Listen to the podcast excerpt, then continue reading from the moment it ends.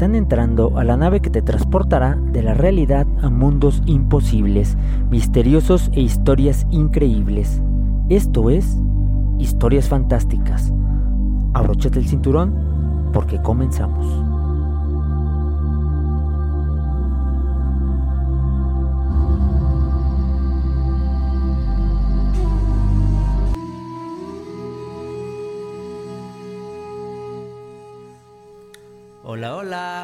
Buenas tardes, yo soy Miguel Nava, el piloto de esta nave. A lo largo de mi corta vida he recopilado una serie de historias que quiero contarte. Cada martes te voy a contar una historia nueva, así es que prepárate porque las historias del día de hoy están muy geniales y espero pues sean de tu agrado y te hagan reflexionar porque justamente de esto tratan.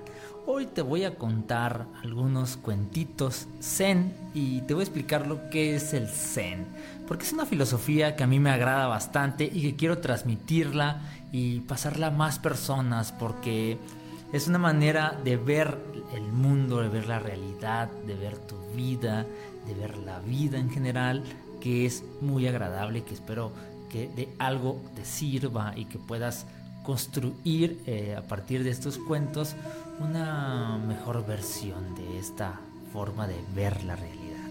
Eh, bueno, te invito también a que seas parte del club de amigos de Radio Paraíso eh, con tu membresía. Es muy sencillito que la obtengas.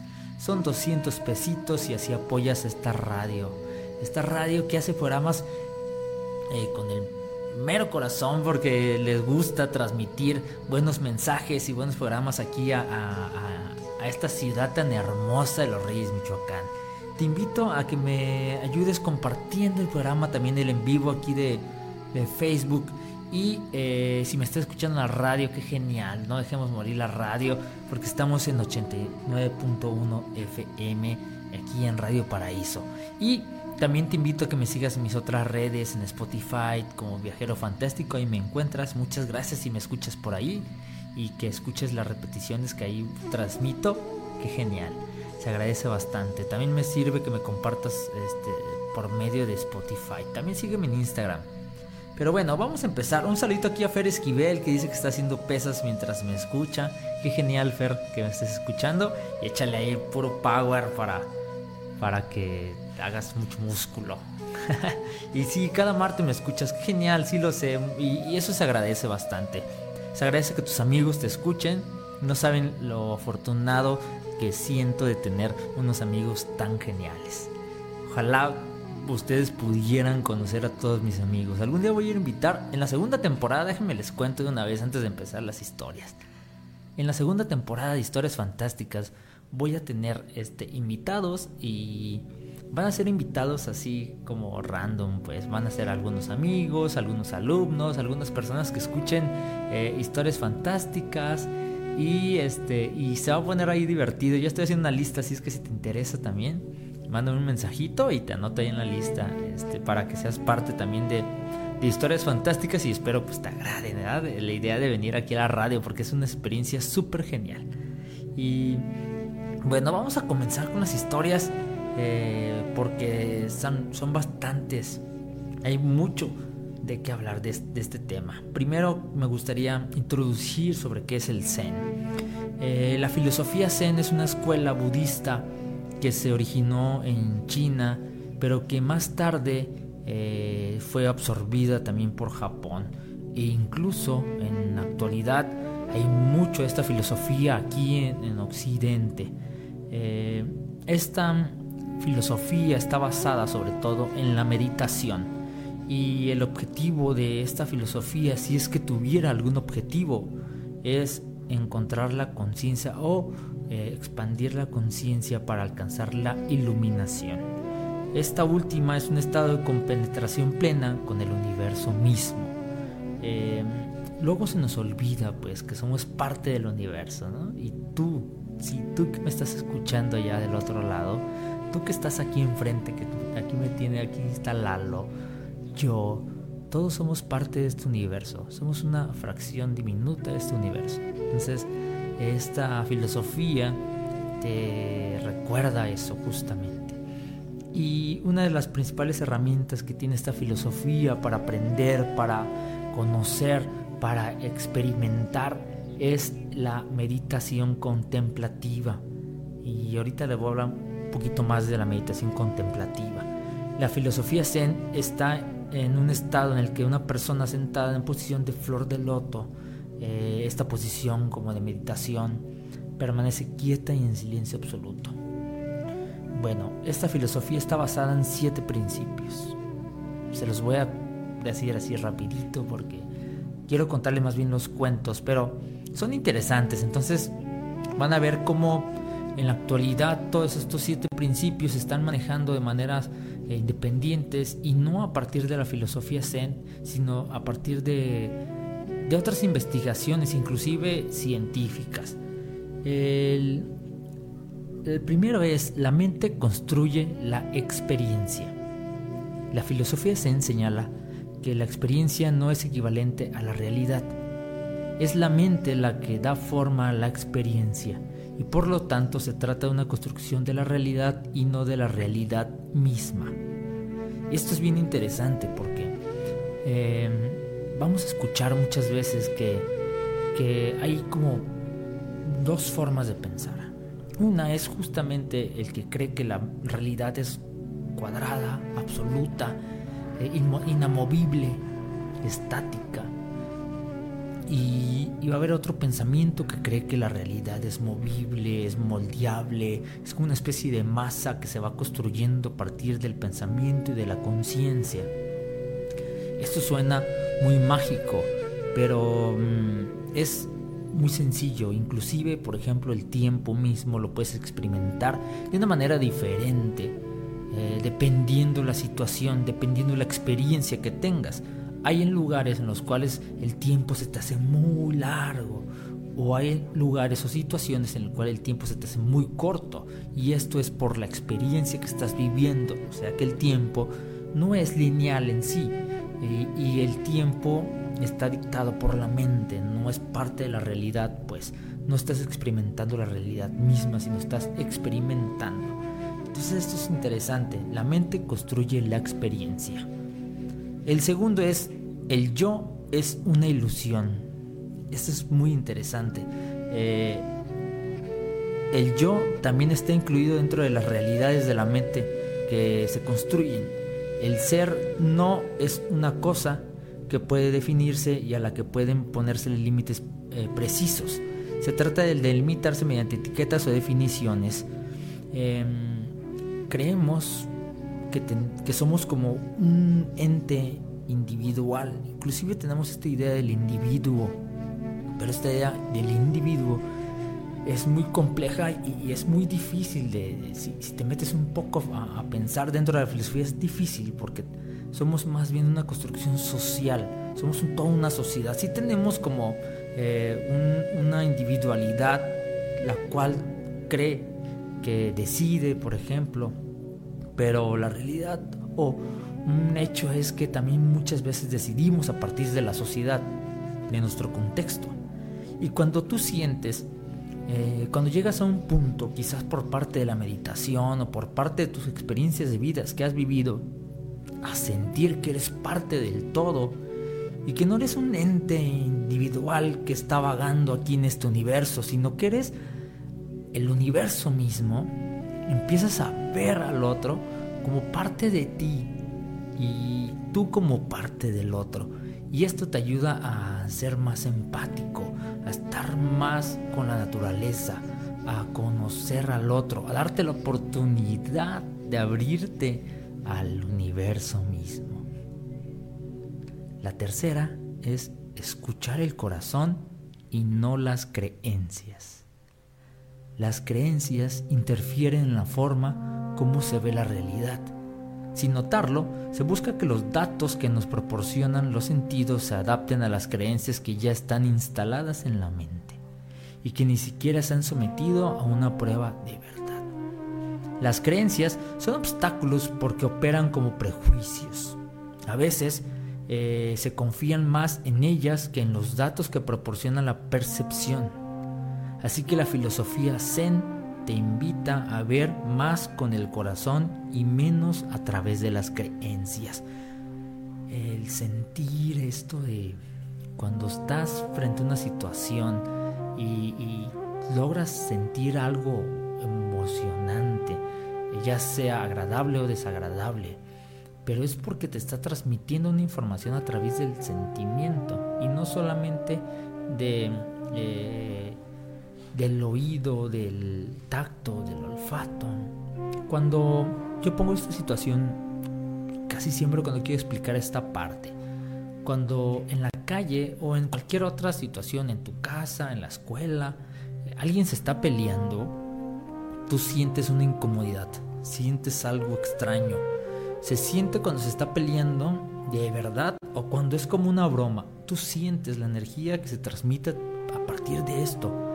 Y si tú tienes la creencia de que el más fuerte es mejor y que el que no se deja y el que golpea es mejor, para ti, aunque sientas desagradable, te va a hacer correcto que te pelees. Y si tú tienes la creencia de que nunca te debes de dejar de los demás y que si alguien se te mete eh, mientras vas manejando, y no tienes que permitir que nadie se te meta, porque eso es que te está humillando a ti y entonces te bajas de tu auto y lo quieres golpear. Pero esa es una creencia, aunque tu corazón te esté diciendo que no lo hagas, pero le das más importancia a tu creencia. 4. El desapego es el camino hacia la felicidad. El concepto de desapego es fundamental en la filosofía zen. En este caso no se trata solo de desprenderse de los objetivos materiales, de los objetos materiales, sino más bien equivale a tener la convicción de que todo tiene un sentido y una utilidad. De este modo, la presencia de cosas o personas hace un aporte importante a la vida. Sin embargo, su ausencia también enriquece, de, una, de un modo pues diferente por lo tanto, nunca se está en falta de algo o alguien, sino eh, viviendo situaciones que nutren la experiencia. Muchas veces cuando tenemos, eh, cuando perdemos, por ejemplo, a alguien, o cuando alguien nos hace algo, nos va a hacer creer que esto no debiera pasarnos. Inclusive muchas veces le gritamos a Dios, Dios, ¿por qué a mí? ¿Yo qué he hecho para merecerme esto? Pero si supieras que eso es necesario para tu entendimiento, si eso es necesario para que tú eh, aprendas o tengas una experiencia específica con la cual crezcas, agradecerías en vez de preguntarle a Dios que por qué te mereces eso. Dirías muchas gracias por mandarme esta enseñanza porque sé que puedo con esta enseñanza. Sé que de algo, algo me va a nutrir de aquí. Pero esta creencia de no perder, esta creencia de ser eh, el ganador siempre, ¿no? Tenemos como muy metidos esta, esta onda. Entre más tengas, mejor eres. Entre más compres, eres mucho más valioso, ¿no? Entonces hay que desapegarnos de muchas de nuestras ideas que tenemos ahí. Eh, y ahorita me acordé de un cuento, un cuento justamente zen, que es justamente tiene que ver con el desapegarte. Eh, cuentan que un día Buda estaba meditando y estaban sus discípulos alrededor de él. En eso llega una persona que no quería o no aceptaba las enseñanzas del Buda. Y empezó a ofenderlo. Lo ofendía, le insultaba y llegó un punto en el cual sus discípulos le decían a Buda que no, ¿qué está pasando? ¿Por qué, ¿Por qué permites que te ofenda? ¿Por qué no haces algo? ¿Por qué no te levantas? Y dice Buda, si yo tuviera un regalo en mis manos y te lo quisiera dar, y tú no aceptaras ese regalo, ¿de quién es el regalo? Y le dice el discípulo, pues tuyo. Ok, lo mismo pasa con los insultos y con las palabras. Si yo no acepto esas palabras, esas palabras son suyas. Entonces esas ofensas son suyas, no son mías.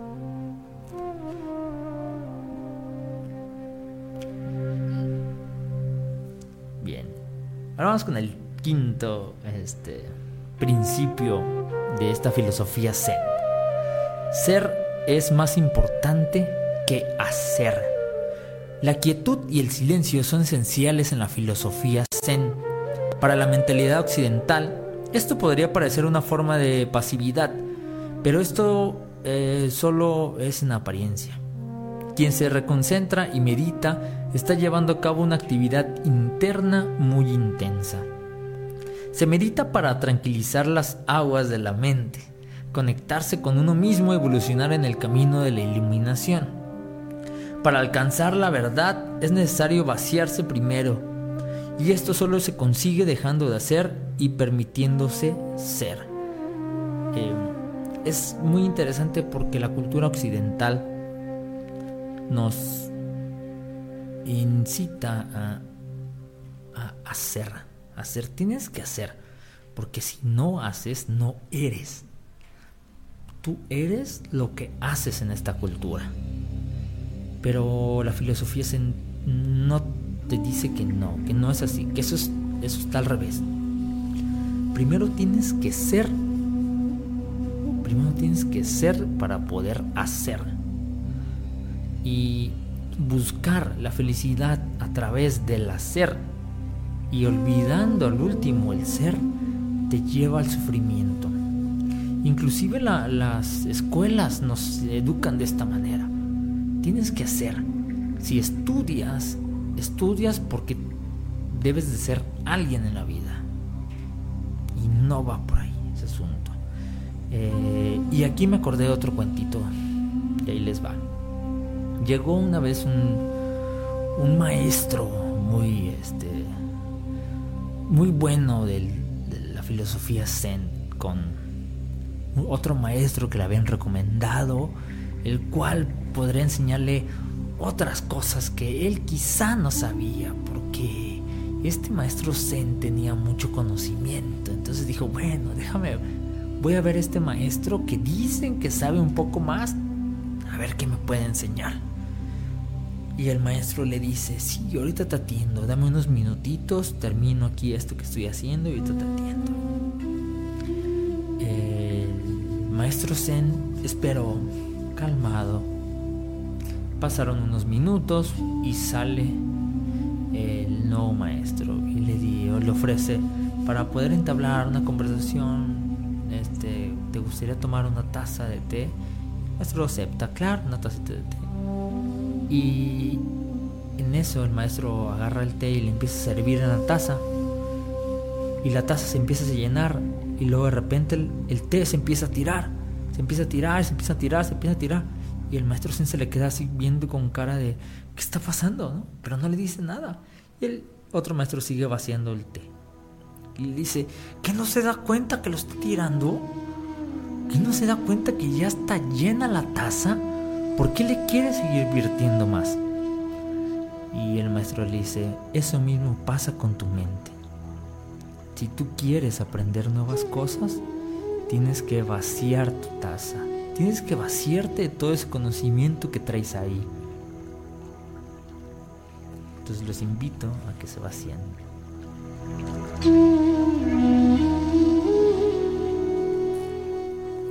Bueno, este es el Número 6. La contemplación le da forma al ser. La contemplación le da forma al ser. La meditación permite, sobre todo, convertirse en un observador. El objeto de esa observación es, en primera instancia, el propio pensamiento. El propósito es detectar el contenido de ese pensamiento como lo haría un espectador. Se medita para tranquilizar las aguas de la mente, conectarse con uno mismo y evolucionar en el camino de la, iluminación. Para alcanzar la verdad es necesario vaciarse primero, y esto solo se consigue dejando de hacer y permitiéndose ser. La meditación pues es... no, la meditación no es sentarte nada más ahí y, este, y pensar o calmar la mente. La, meditación es observar y observar hacia adentro. Bueno, vamos con el último para pasar a los cuentitos. Este es el número 7. El número 7 se llama la unidad, el estado natural. Cuando se habla de la unidad en la filosofía zen, a lo que se hace referencia es a una penetración profunda con todo lo existente. La contemplación es eso, no mirar la realidad desde afuera, sino adentrarse en la esencia de lo que se mira y fusionarse con ello. La separación entre todo aquello que compone el universo también es ilusoria. Cada ser forma parte de ese todo y solo cuando logra compenetrarse con ello alcanza la armonía y el equilibrio interior, condiciones necesarias para llegar a la iluminación. Eh, la unidad es decir que cuando tú estás escribiendo algo, tú eres el escritor, tú eres la pluma con la que se escribe, tú eres la hoja en la que se escribe y tú eres el pensamiento que se escribe. Solamente que estás fraccionado y viviendo las experiencias diferentes que necesita el ser. Y la unidad, entender la unidad nos va a ayudar a entender que este lugar, este mundo es somos nosotros mismos también. Y entender que el mundo somos nosotros mismos nos va a ayudar a cuidarlo, a protegerlo, a valorarlo. Entonces, ahí están los siete principios de la filosofía Zen. Espero que algo te hayan eh, movido y que, hay, que, que sigas ahí cada uno de estos pasos porque nos ayudan bastante a comprender eh, pues la vida de una manera diferente. Y pues vámonos a unos cuentitos que, están bastante agradables, que, a mí me gustan mucho estos cuentos zen, porque la cultura oriental, mucho de su conocimiento es transmitido a través de cuentos. Y a mí esto se me hace genial porque contarle, si tienes hijos, contarle cuentos a tus hijos es algo que, que vas a notar la diferencia de contarle cuentos a dejarle el celular y que juegue ahí en el celular o que vea cosas en la televisión se ve la conexión que hay entre padres e hijos. Y no solamente me refiero a hijos pequeños, también me refiero a hijos grandes, Inclusive hijos que ya tienen hijos.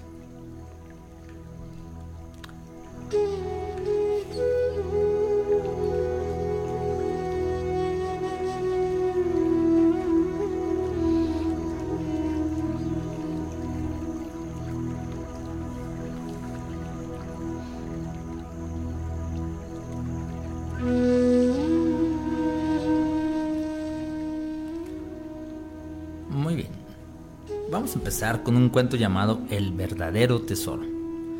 Eh, Bodhidharma nació en Sri Lanka 500 años después de Jesucristo. Era el tercer hijo del rey de esta región hindú. A la edad de 8 años se podía afirmar eh, que ya tenía el Satori. He aquí por qué.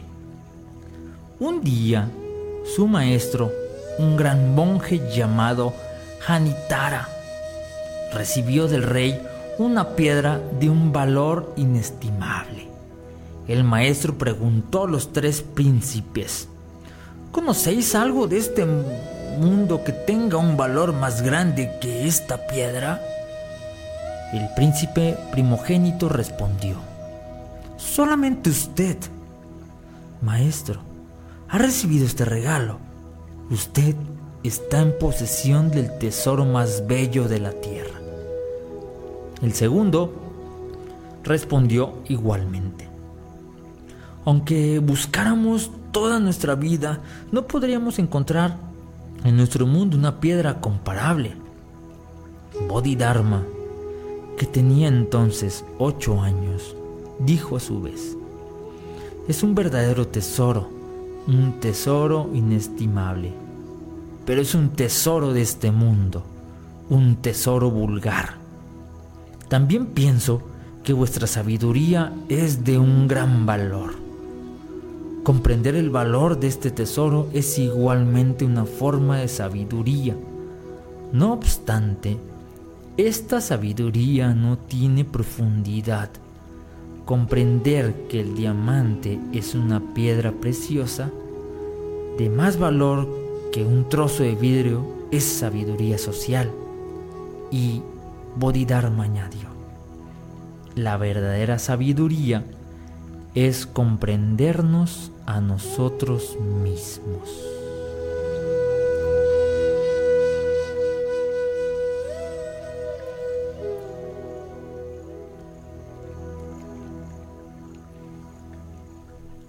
Bien, no voy a hacer comentarios de los cuentitos, solamente los voy a, narrar. Ya si tienes algo que, que, que te haga pensar, que te haga sentir, que consideres de lo que trata este cuento, hazlo con todo gusto y el vivo de Facebook, por favor. El siguiente cuento se llama El sonido del guijarro, el sonido del bambú. Un día en Jongen barría, un día que Jongen barría el jardín delante de la ermita, rodó un pequeño guijarro de la montaña y fue a golpear a un bambú. Por este sonido se despertó y obtuvo el perfecto Satori. En el Rinzai se dice que el Satori llega repentinamente. Pero, ¿qué es el Satori? Antes de esta experiencia, Kiyon abrigaba siempre una duda. Día tras día no estaba satisfecho. Su maestro Isan le decía, Usted es inteligente, pero leído ha, leído demasiados sutras. Su inteligencia del Zen proviene de la memoria de los sutras. Usted no puede obtener el Shiho.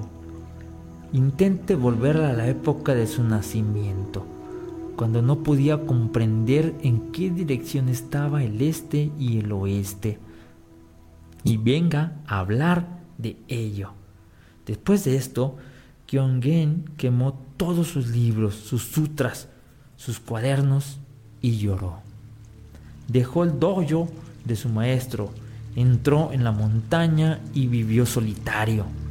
Hizo Sansen solo durante un año, dos años.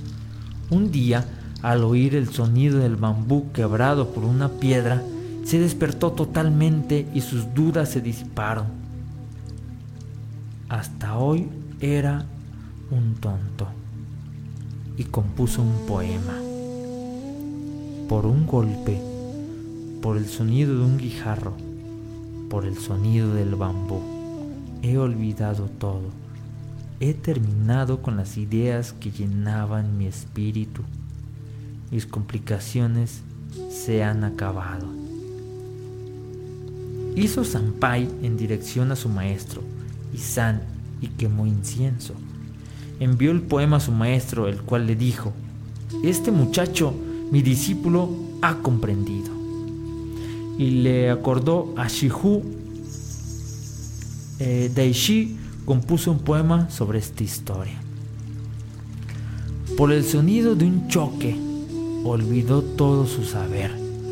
No quedó nada en él y, el vacío total pero su Satori no dependía de su cerebro. No fue repentino, no lo obtuvo por el bambú ni por el viento. No hay que decir que obtuvo el Satori en ese, único instante. No fue repentino.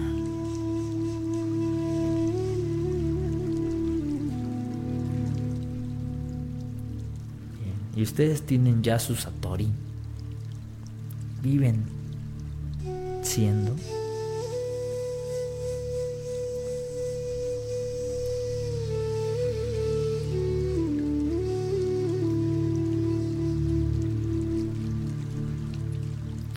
Muy bien, el siguiente cuento se llama El fantasma molesto. Un marido joven perdió a su mujer en la flor de la vida.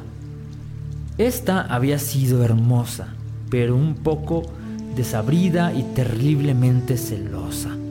Tras un duelo como es debido, el joven sintió que con la primavera nacían él nuevas, en él nuevas emociones.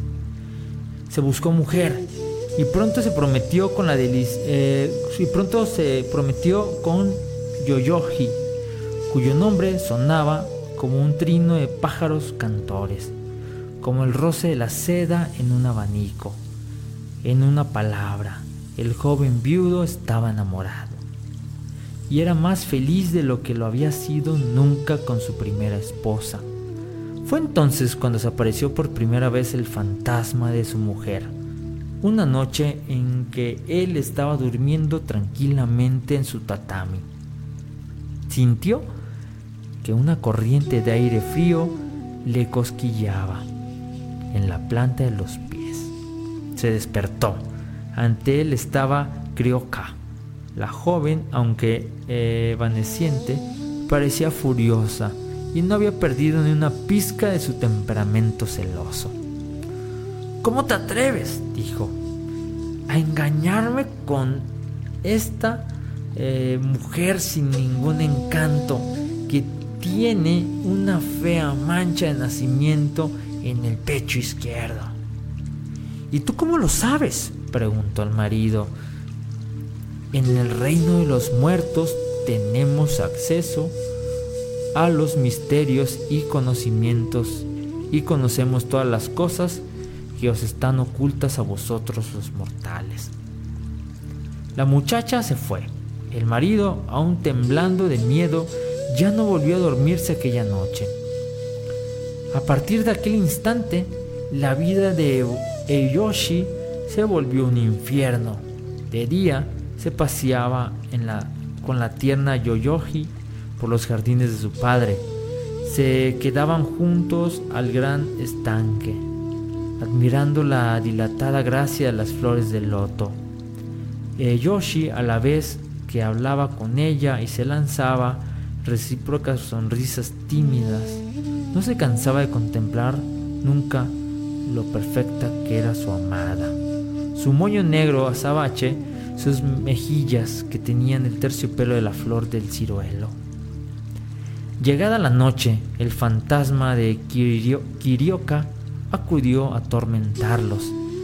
Sentada al pie de una estera, su difunta esposa hacía burlas de todos sus actos y gestos de aquel día e imitaba sarcásticamente sus tiernas palabras.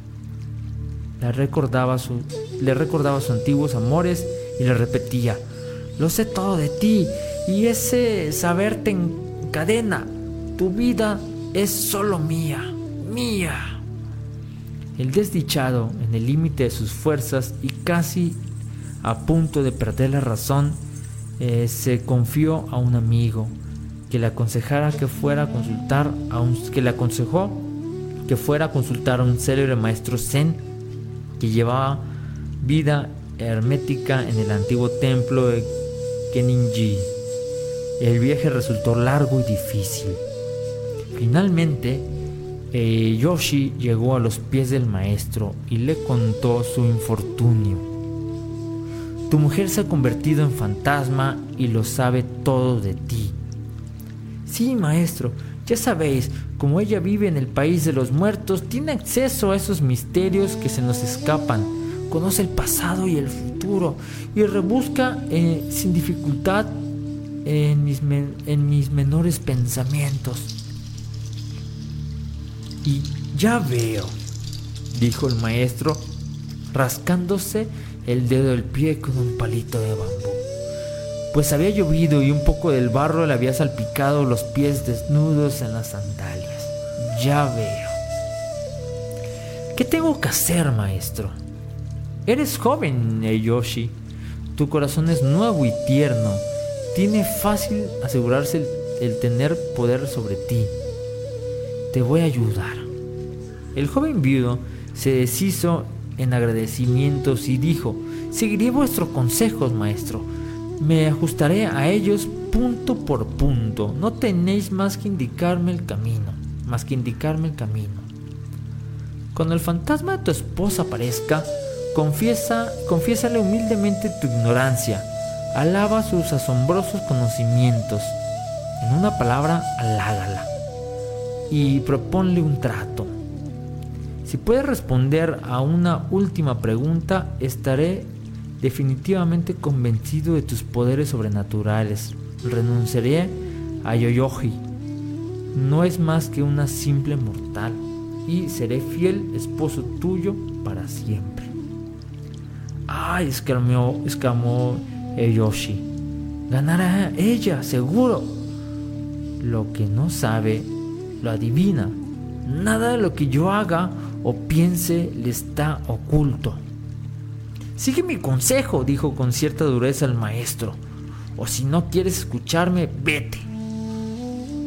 Yoshi, turbado, azorado, aceptó. Os obedeceré, maestro. Toma en tu mano derecha cerrada un buen puñado de granos de soja y pregúntale cuántos hay. Y ya está, preguntó Yoshi. El maestro Zen no respondió. Se había puesto en San-Zen y estaba meditando. Yoshi volvió a su casa aquella misma noche. Volvió a aparecérsele su mujer. ¿Has ido a visitar a un maestro Zen? dijo riendo sarcásticamente. ¿Te creías que no lo sabía? ¿Pensabas que me lo podrías ocultar? Yoshi metió entonces la mano en una pila de soja, tomó un buen puñado y se lo presentó con la mano cerrada. ¿Cuántos granos hay? preguntó. El fantasma de Kirioka se disipó en el aire y no volvió a aparecerse nunca más. Basta poca cosa, una pizca de sentido común, una pregunta clara, una risa, para desaborlar a los falsos gurús que manipulan a las almas simples, a los espíritus sensibles o frágiles, envolviéndose de sombra y misterio. Unos cuantos granos de soja y se esfuman los fantasmas.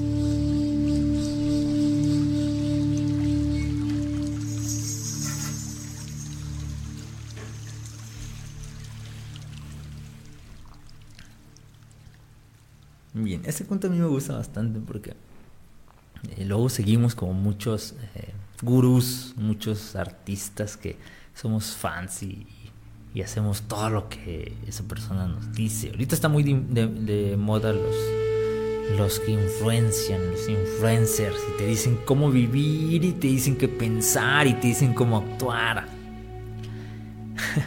Me da mucha risa. Eh, aprende a vivir, a experimentar, a observar, a sentir. Bueno, ese cuento te, invita a esto. Bueno, vámonos con otro cuentito. Este se llama eh, Gobuki y el dragón.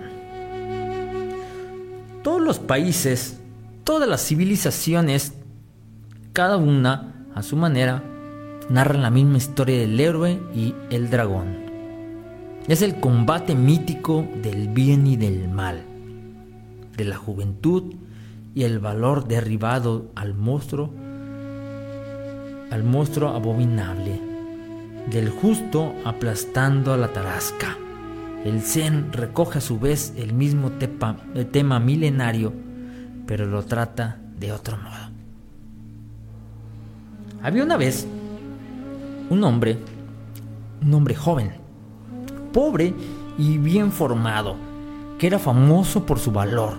Por aquel entonces vivía en la montaña una especie de ogro, un monstruo que impedía el paso aterrorizado a los viajeros. Los campesinos, cuando anochecía, narraban sus horribles estragos. Nadie conocía su aspecto, pues nadie había regresado vivo de la montaña. Gobuki dijo que iría a enfrentarse con la bestia. Trataron de disuadirlo.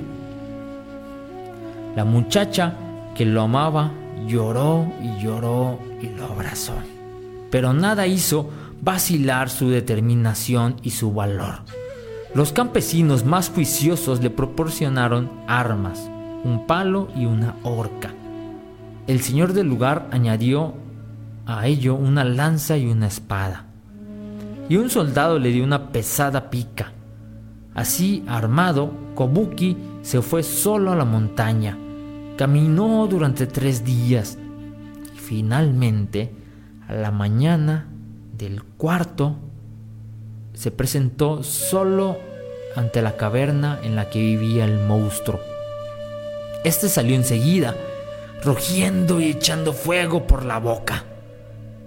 Verlo era horrible, pero Gobuki, noblemente plantado, no retrocedió ni un paso. Se quedaron así unos instantes, mirándose fijamente. El tiempo parecía haber quedado en suspenso, a la espera del drama. Finalmente el monstruo exclamó, ¿Por qué no sales huyendo como los otros? No tengo miedo de vos, dijo Gobuki.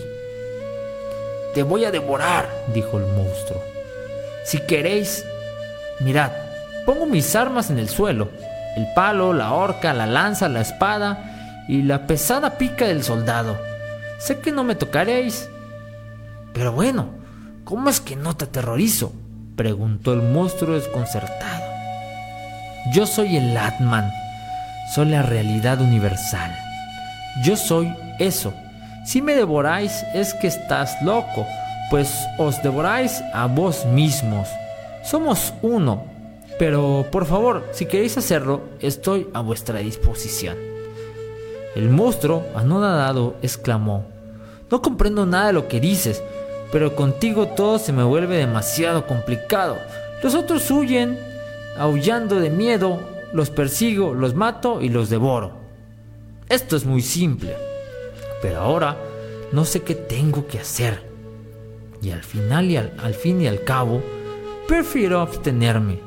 Creo que mi estómago no resistiría a un ser tan raro como tú.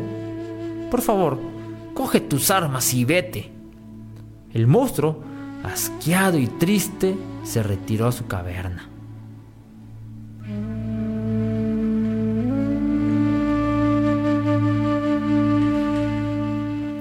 Bien, la idea del bien y del mal, esta lucha interminable por ser el héroe o ser el villano. Pero en realidad somos héroes y villanos al mismo tiempo. El siguiente cuento se llama Morir. ¿A qué edad?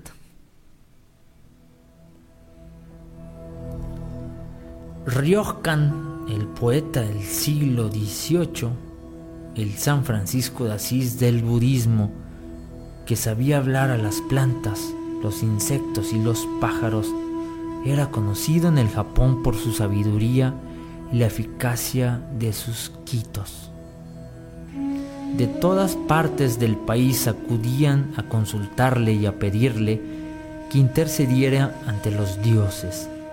Y resultó que una mañana se presentó ante su choza de ramas un honorable monje, muy delgado y reseco por la edad. Me honra tu visita, santo monje, dijo Ryokan. Tu forma de bondad ha llegado hasta aquí ¿Qué deseas?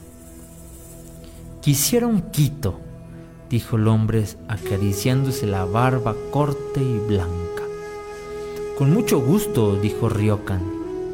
¿Y qué deseas? Quisiera que mi vida sea larga. ¿Qué edad tienes? 80 años desde la última floración de los cerezos. ¿Y hasta qué edad tengo que pedir a los dioses que se prolongue tu vida. Cien años. Cien años me parece buena cifra. Sí, cien años. Cien años está bien. Estoy asombrado por la modestia de tu petición, dijo Ryokan. Si has venido de tan lejos para pedirme este quito, ¿por qué contentarte con 100 años. La verdad es que incesantemente voy predicando a mi alrededor sabiduría e influencia benéfica, suspiró el visitante, que no haría si viviese más, digamos 120 o 130 o pongamos una cifra redonda, 150 años. ¿Es posible? Por supuesto, dijo Ryokan. Entonces decimos 150 años. Mis quitos son muy preciosos. De modo que te voy a preparar uno para 150 años exactamente. Pero, ¿te lo has pensado bien? Tienes 80 años, te quedan por vivir 70. Menos de los que has vivido. Pero bueno, eso es lo que deseas y tú eres un hombre sabio y poco exigente. Espera un momento. Ahora que lo dices, interrumpió el, el octogenario. Es verdad que 70 años son pocos, porque estos primeros 80 años se me han pasado como un sueño. Y, me parece que fue ayer cuando jugaba con mis hermanos y hermanas en el jardín de mis padres. La segunda parte de la vida, señaló Ryokan, es como la otra vertiente de la colina. Se baja más deprisa de lo que se ha subido. De acuerdo, me rindo tus argumentos, sabio Ryokan. Hazme un quito para, digamos, 300 años. Ryokan se rasca la cabeza y se mueve. Mm, bueno. Mm, ¿Qué estamos esperando? Pregunta paciente el visitante. Mi petición es excesiva, añade inquieto. No, no, no, no. Estaba pensando, dice Ryokan, en el fondo, porque pararte en 300 años... Mm, cuenta que hay tortugas que viven mil años y las grullas. ¿Por qué solo 300? Mil años. Bueno, al fin y al cabo, la perspectiva no carece de alicientes. Tengo tantas buenas acciones que hacer y podré hacer tanto bien en mil años. Ryokan no se mueve y parece perplejo.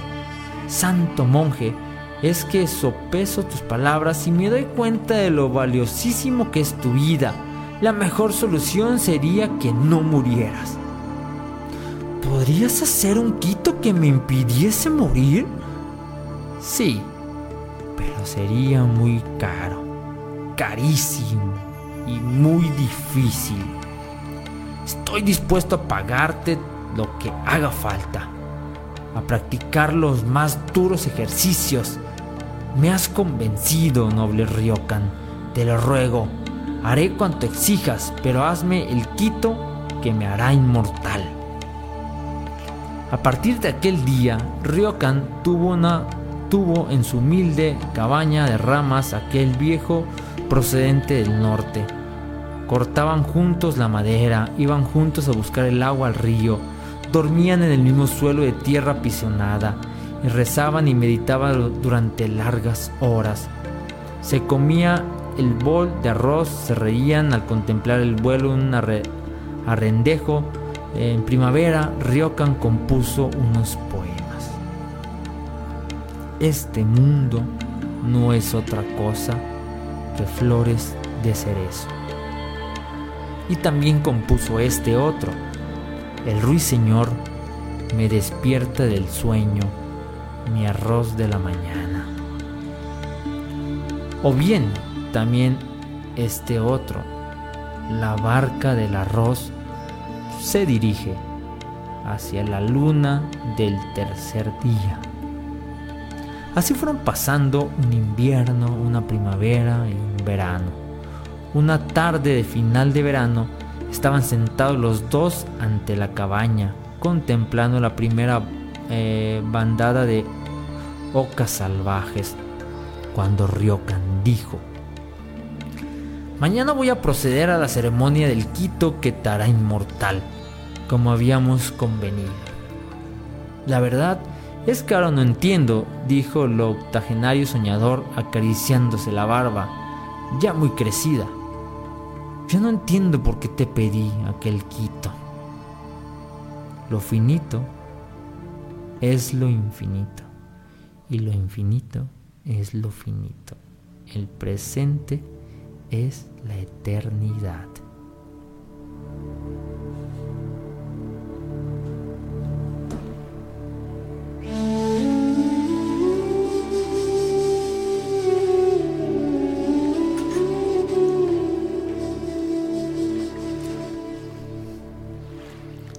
¿Qué tal, qué tal escuchaban estos cuentitos? Espero este, te, hayan gustado, te hayan ahí como causado ahí algo. Voy a voy a mencionar unos mensajitos que están acá dejando. Saluditos a Nancy Paulín, dice saluditos eh, de las nenas al aire. Saluditos a Edith Congo también que está ahí cada martes, eso es todo, qué genial. Y Fer Esquivel dice, Mencionar que además eh, Bodhidharma es el supremo maestro, al que además se le atribuye la creación de las artes marciales como el kung fu. De hecho, al finalizar una clase, se le da gracias en posición de alabanza a él y a Buda en dirección a la, a la puesta del sol, que es donde se dice él desapareció. Está muy genial, fue el cuento que conté ahí de Bodhidharma y qué genial y que Fer Esquivel eh, es una persona que mm, que practica estas, este, practica ahí unos, unos, eh, unas artes marciales bastante genial. También ya, ya vendrá por acá, ya luego te voy a decir en qué, qué día nos, nos visitas por acá, Fer, para que también nos hables de, de estas, de, esto que tú haces también, pues está bien genial, ¿eh? eh y pues se agradece bastante que haya estos cuentos y que haya estas filosofías que nos permitan tener una, versión, una visión diferente. Eh, se me olvidaba contarles también hace ratito que a contarles un poquito sobre la meditación. Hay una meditación que, que es muy agradable, que yo les invito a que algún día la practiquen. Se llama Vipassana que significa eh, ver las cosas tal como realmente son. Es una de las técnicas más antiguas de meditación de la India. Fue redescubierta por Gautama el Buda hace más de 2500 años y fue enseñada por él como un remedio universal para los males universales. Es decir, como un arte, el arte del vivir, el arte de estar en el presente. Vipassana es ser consciente del aquí y del ahora ¿Y cómo se hace esto?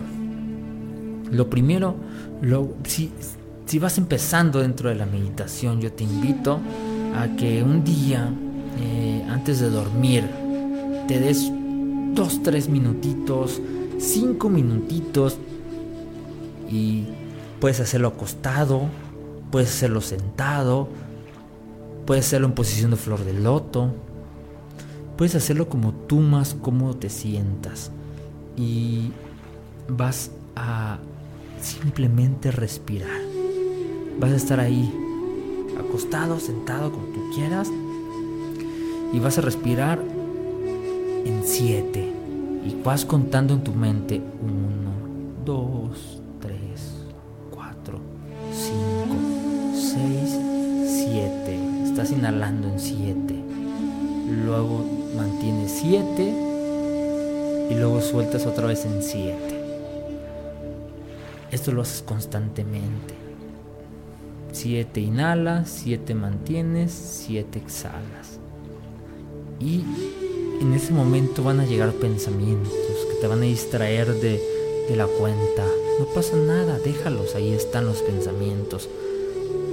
No los ignores, no los eh, intentes quitar, déjalos, ahí está, obsérvalos como si fuera una película.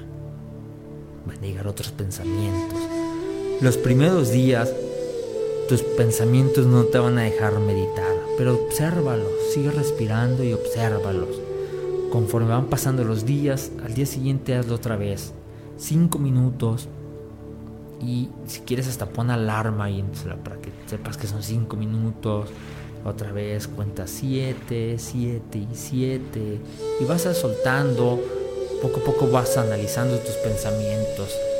Después de que pases tus pensamientos, de que ya haya cada vez menos pensamientos, vas a empezar a escuchar los ruidos de tu alrededor. ¿Qué ruidos se escuchan del viento, de los insectos, de la calle, de tu familia, de lo que escuches, la televisión que se escucha, de lo que sea. Ponle atención a eso, sepáralos, obsérvalos como mentalmente en dónde están. Empiecen con eso. Y es la manera de entrar en el presente. Bueno, yo te dejo esta tardecita de martes con con aquí en Historias Fantásticas. Un saludito a todos los que me escucharon, a todos los que me están escuchando, ya sea aquí en, en vivo o ahí por la transmisión en, en Spotify. Bueno, yo te dejo para que seas muy feliz. Muchas gracias por estar acá. Y nos vemos el próximo martes con otra historia fantástica. Bye.